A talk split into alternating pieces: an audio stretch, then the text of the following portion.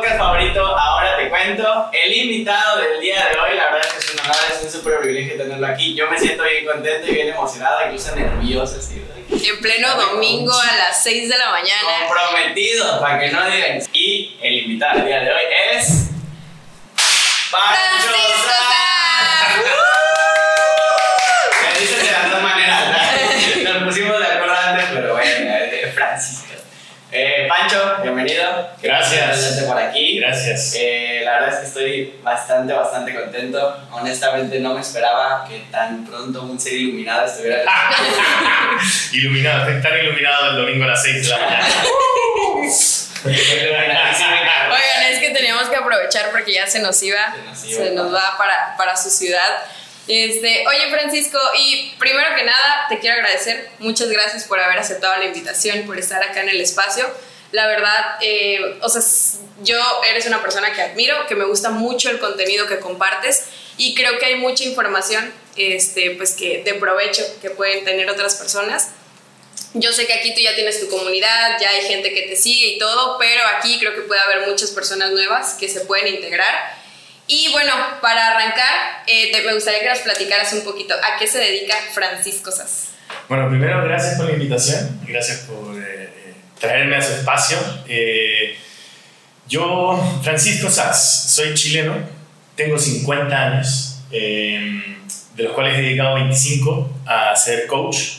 tuve el privilegio de ser uno de los primeros coaches de Latinoamérica de viajar por muchos lugares, de hacer, yo fui uno de los pioneros del coaching aquí en México, y mm, nada, esa es como mi principal pasión. Me encanta muchísimo trabajar con gente, con los seres humanos. Sí. Y de eso se trata un poco lo que hago. Ok, perfecto. Oye, Francisco, y esto del, coaching, más o menos, dices que tienes 25 años, es decir, la mitad de tu vida te has dedicado al tema del coaching. Sí, es como una novia que no puedo dejar. es la tóxica. Oye, y, y, en estos 25 años que has tenido, me imagino, altas, bajas, todo el rollo, ¿no? Sí. Ok, eh, el podcast va un poquito más profundo, pero antes de iniciar me gustaría saber, ¿cuáles serían como las inversiones que tú consideras que un humano debe hacer en su vida? Oh, interesante. ¿Tú dices a nivel personal? eh, yo creo que lo primero es entender eh, qué es lo que te limita como ser humano. Eh, independientemente de la biografía de cualquier persona, de lo que haya vivido con su papá, con su mamá, en su casa, si estuvo en una, en, eh, en una familia funcional, como le dice una familia disfuncional, si se le murió a alguien, si no, creo que todos, como vivimos en un mundo interpretativo, o sea, todo ser humano ve la vida de una determinada manera de acuerdo a sus interpretaciones, creo que es fundamental poder entender qué es lo que te limita en la vida. Yo creo que el, el camino del ser humano es un camino a la libertad, y a la libertad de las propias prisiones, o sea, las prisiones que yo he construido en mi centro por mis dolores, por mis pensamientos. Y yo creo que eso es lo más, lo más bonito que puede hacer alguien. Y no hay manera de hacer ese trabajo sin tocar lo que más te duele. Porque luego la gente dice, sí, yo estoy en un camino a la libertad, eh, haciendo, meditando. La meditación es buenísima como práctica personal, pero no, no te va a liberar de tus limitaciones. Eh, o luego dicen, voy a leer mucho y claro, todo, el, todo el marco teórico que te puede dar lo intelectual es increíble porque te ayuda a tener mucha sabiduría en la vida, pero no, no te va a permitir ver qué es lo que te limita. Lo que realmente va a permitir tu libertad de los límites personales es que hagas trabajo con tu dolor personal. Vivirlo, ¿no? Vivirlo, entenderlo, conocerlo. Luego los, los seres humanos tenemos como, como programas que se repiten de dolor, de, de determinados sentimientos, que es difícil darte cuenta porque son inconscientes cuando los traes a la conciencia, eso genera muchísima libertad. Lo otro sería como nada más Heidi, así como uh, todo bonito. Todo bonito.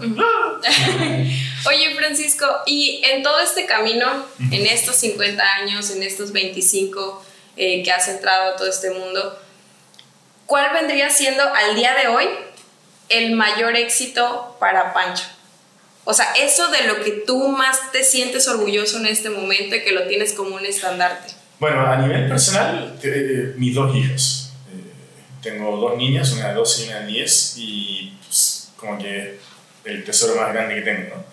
Eh, y a nivel personal, yo te diría que me, me, considero, yo no me considero exitoso, me considero súper afortunado. Eh, yo, yo, como que tengo el rollo de que la vida se trata de vivir.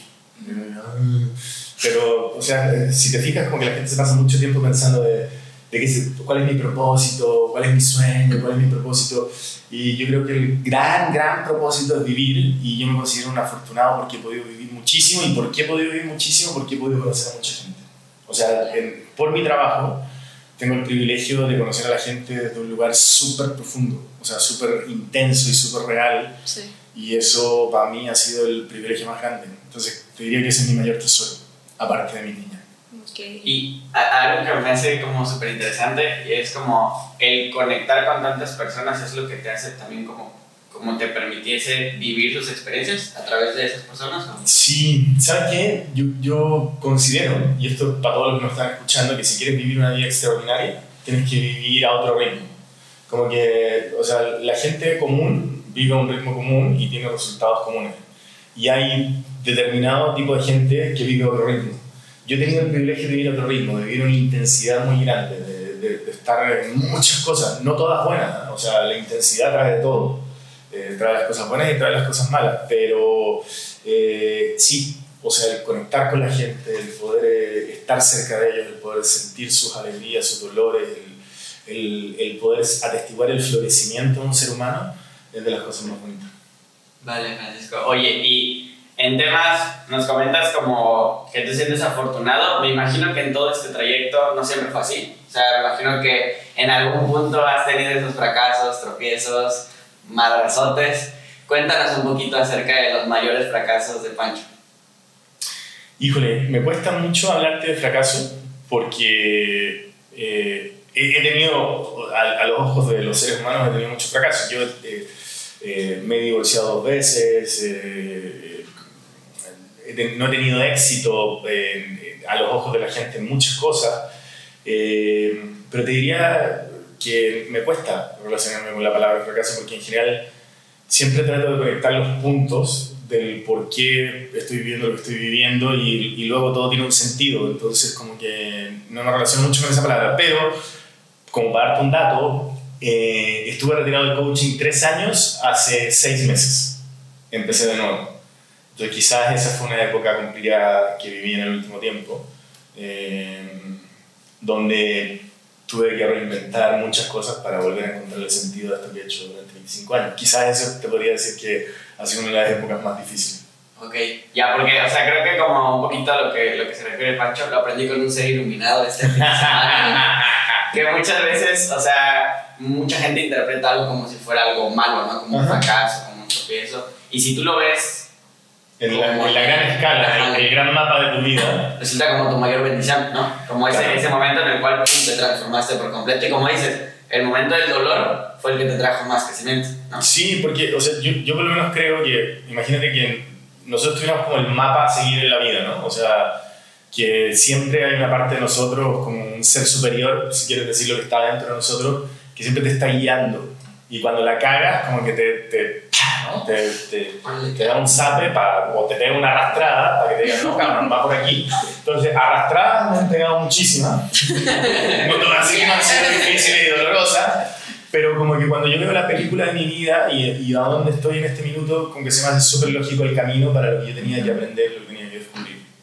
Ya. Super, sí. Y quizás, como hablando de ese momento, uh -huh del que a lo mejor, o sea, en, de que en verdad en ese momento tú sentiste, de esta ya no salgo, como ya valí. Uh -huh. O sea, ¿has tenido como un momento en el que tú sentiste sí, eso? Sí, de hecho, eh, yo te diría que esta última etapa eh, salí más por fuerza y convicción que por entendimiento. O sea, un minuto en que no tenía idea de dónde ser. ¿Sabes? Yo te voy a decir qué, era, qué, qué es lo más complicado para mí. Yo he trabajado con muchísima gente. O sea, dado que me dedico a esto, he tenido el privilegio de conocer a mucha gente que se dedica a esto. Sí. Y antes tenía muchas referencias que me ayudaban. Uh -huh. O sea, si tenía un problema, como que. Eh, fíjate que cuando, cuando enfrentamos una situación difícil en la vida, es súper importante que alguien nos guíe en el camino y diga, ok, estás viviendo esto, pero manejo así y así y sales de este lado. ¿no? Uh -huh.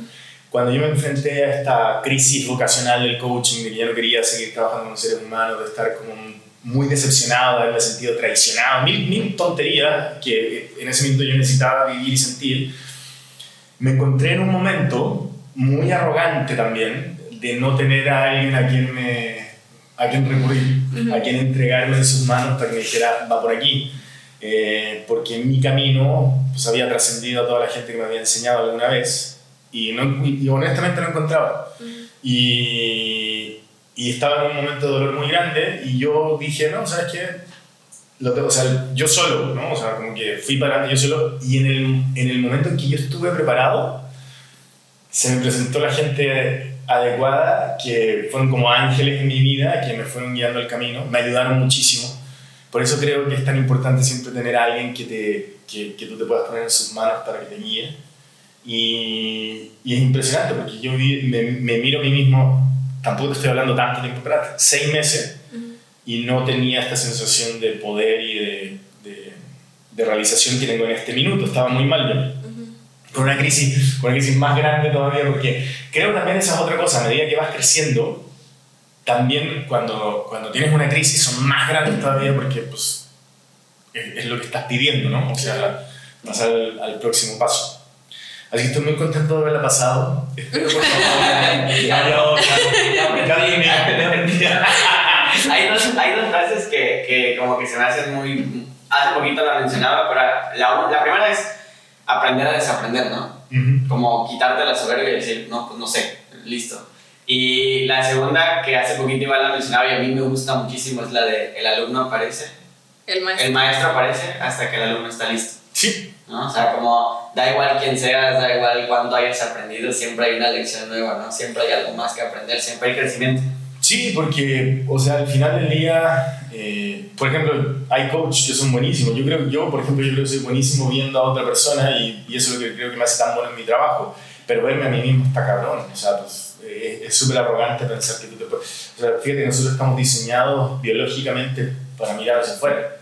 Eh, el, el, la arrogancia de pensar que yo me puedo ver a mí mismo es muy... está cañón. Muy arrogante. ¿no? Muy arrogante. Oye, eh, Pancho, y bueno, aquí también, o sea, de todo el mundo, uh -huh. ¿qué persona para ti sería esa que tú más admiras? O sea, sea que la conozcas, que no la conozcas, que cualquier persona que para ti tú digas, ok, esta persona. Híjole, es la pregunta más difícil del mundo. No Solo una. Es que no admiro a nadie. O sea, respeto a muchísima gente, uh -huh. pero no tengo una figura que te diga, wow, me encantaría ser como él. Sí. ¿En ningún área? En ningún área. te mentiría. Ah.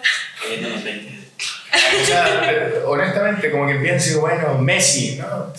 O sea, lo admiro como futbolista, pero. Le enseñaría mucho su personalidad para que el cabrón pudiera ganar un mundial. O sea, eh, no sé, no, no, no, no, logro ver a alguien. Admiro, o sea, hay, hay gente que respeto muchísimo y admiro por lo que hace. Mucha gente que conozco. Eh, gente, por ejemplo, Jorge, tú dijiste a Jorge, lo admiro muchísimo. O sea, tengo admiración por mucha gente, pero no, no una referencia que a mí me gustaría ser. Ah, bueno, y los dos sí no. Estamos todos. No, es que, ¿sabes qué? Yo, o sea, la neta, yo tengo un pedo, güey. O sea, yo no veo.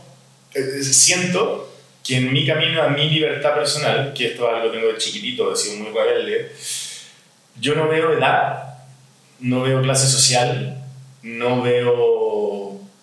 como que veo a las personas. Entonces me cuesta mucho tener como este. Eh, la figura. La figura, o sea, digo, ah, mira, ese güey es chingón en lo que hace pero es un ser humano igual que el otro, entonces como que esa admiración no, no, no la siento. Uh -huh. Eso es todo. Oye, ¿sabes? Ni conmigo, no sí. admiro. y, y, en esa parte, digo, me hace curiosidad y quisiera saber un poquito cómo eh, sientes que eso te ha funcionado, cómo, cómo o sea, Mira, me, hace, me hace como... Ha sido, ha sido una bendición en términos de, de poder ver a la gente como es. O sea, de, al no ver etiquetas, eh, veo a la gente como es, pero también ha sido una prisión porque me enfrento con un, con un mundo donde la mayoría de la gente sí ve eso. Entonces muchas veces me he peleado en, en, en, mi manera de ver las cosas con eh, mi familia, con mi pareja, con la sociedad, de por qué las cosas son así, y, y como que es, es un 20 que me cayó hace poco, porque no lo, yo no lo cachaba, o sea, yo no cachaba que tenía ese rollo, eh, y que muchos de los conflictos que tenía en mis relaciones tienen que ver con eso. Ya. Sí, porque ahorita que lo, que lo mencionas, o sea, a mí me cuenta que muchas veces donde me cae el 20 es que a veces por admirar, Ujú. siento que me excedo e idealizo. O sea, como si la persona fuera perfecta y no cagara casi casi, ¿no? Este, pero ya que voy conociendo más, me he dado cuenta que también admiro a esa gente que tiene errores como su masa, que le va de la fregada, que le va mal, que, que la riega, o sea, y aparte creo que eso es lo que me hace mucho como verlas como grandes, así de, ah, Sí, es- ¿sabes qué? O sea, a mí, como que mí el tema es que todos tienen la misma dignidad. O sea, como que yo, yo tengo muy, muy eh, enraizado eso. No significa que yo necesariamente trate a la gente con la misma dignidad. Hay veces que no, no tengo esa conciencia, pero sí creo que los seres humanos, todos, todos seres humanos tienen la misma dignidad que cualquier otra persona. Y entonces me cuesta ese rollo de este güey es un chingón, este no. Y, que es un poco cómo funciona el mundo y que es lo que yo creo que nos tiene muy rotos. Ok. Otra vez por acá. Ok, a ver, voy a, voy a intentar formular la, respu- la pregunta. Ajá. ¿Qué es en lo más grande que tú crees? Dios. Ok, si tuvieras a Dios enfrente y pudieras hacerle solamente una pregunta, ¿cuál sería tu pregunta? Eh, híjole, es que ya se la hice y ya me lo respondió. Madre Tuve- tuve- mía. tuve una ex- es que tuve una experiencia muy chingona hace poco, donde viví un- un- una realización muy grande y tuve una pelea con él. Van a pensar que estoy loco, pero, No, eh, no, yo estoy clavadísima.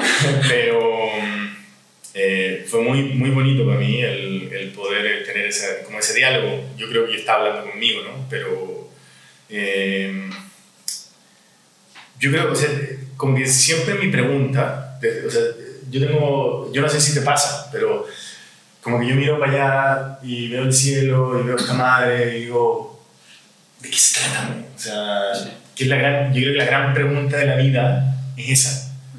¿Qué chingados estamos haciendo aquí? O sea, todo el mundo tiene una teoría, güey, de que las naves espaciales, de que los ovnis, de que puta, vamos a reencarnar. A mí la- me vuelve loco la teoría de la reencarnación. El otro día estaba discutiendo con unos que la defendían la defendían. Yo le decía, órale, güey, supongamos que, esta, que son almas que vienen reencarnando. Explícame por qué en los últimos 100 años se dejaron venir 6.500 millones de almas y antes no. Entonces, si se supone que son almas que van, ¿qué pasó en los últimos 100 años? Y no me pudieron responder, decían que, los- que llegaron otros extraterrestres, que se llaman no sé qué, y yo, ah, está bueno. Es que la otra estaba Yo vueltas. Yo no digo que no, ¿ah? o sea, güey, o sea, mal, yo he tenido experiencias de vidas pasadas y pues no sé cómo explicar esa chingadera, no sé si son los genes de mis ancestros que están vibrando en mí o, o si viví otra vez, no tengo idea. El punto es que eh, siempre, siempre, siempre mi pregunta es, ¿qué chingado estamos haciendo aquí? O sea, ¿de qué se trata esto, güey? O sea, ¿por qué siento lo que siento? ¿Por qué tengo la experiencia de vivir lo que vivo? ¿Por qué eh, la vibración de la vida es tan chingona, güey? ¿Por qué? ¿Por qué, no? Se supone que aparte, ¿por qué nos tenemos que morir, güey? O sea, porque si estamos aquí, pues qué chingón estar aquí, pero ¿por qué nos tenemos que morir, no? Y entonces ninguna de las explicaciones, ni de la iglesia, ni de las religiones, ni... O sea, yo creo en Dios firmemente porque, por ejemplo, la teoría de la evolución mí no lo explica. O sea, esa madre de la selección, de la selección natural ya está bueno, estamos aquí por selección natural, pero ¿por qué chingados estamos aquí? O sea, ¿qué creó la vida? ¿Qué, qué? Entonces, todo- esa pregunta es la que yo le haría a Dios, pero ella se la hice. ¿Y qué te respondió? Muy chingón, pero no te lo puedo contar. Yo, yo siento que- Yo te juro que es como, como si nos dijeras la respuesta. O sea, yo, yo pensaría, ¿no? Como si nos dijeras la respuesta, es como lo que decías rato, el ser superior sería. Mira, la neta lo, lo, lo entendí en otro plano. Eh, fue una ceremonia que hice, qué sé yo, donde vi cosas muy bonitas. Pero lo- para mí lo más significativo es que me empecé a pelear con eso. Y, y ahí me di cuenta que yo había estado mucho tiempo peleado con lo que yo creo y pues al recuperarlo me sentí muy bien. Pero yo si pudiera, o sea, si pudiéramos tener un diálogo con Dios, yo le preguntaría eso. A ver, ya, güey, cuéntanos la neta, ¿qué hacemos aquí? Ok, todos los perfecto. católicos. Le dijo, güey. Eh, No, pero o sea, siento. Ya siento está no, pero siento muy, muy chido como. Creo que es una pregunta honestamente, que siento que fue como, o sea, muchas veces ya hemos tenido varios invitados y la verdad es que siempre con esta pregunta yo me quedo así como, qué buena pregunta, qué buena pregunta. Pero hoy me hubiera gustado conocer la respuesta. bueno, hoy queríamos la respuesta, no la pregunta. Hay, un libro que se llama Conversaciones con Dios. Que, lo estoy escuchando. Que es la respuesta que más me hace a mi sentido, ¿no? Que es que como Dios era una totalidad, tenía que vivenciarse a sí mismo y para vivenciarse a sí mismo nos dividió en partes y cada uno de nosotros somos una versión de Dios para que se pueda vivenciar a sí mismo. Pero tampoco me convence. Está bonita, pero bueno. Ok. Y bueno, eh, entonces ya tenemos la pregunta, de ahí viene... El sueño más grande de Francisco Sass. O sea, hace la nos decías un poquito como de, de, de, que tú no crees que hay un propósito, ¿no? Como más, de esto, pero ¿hay algún sueño que tú tengas muy, muy, muy grande en Por este cumplir. Momento, algo que quisieras cumplir? Tengo una misión, no tengo un sueño. Tengo una misión.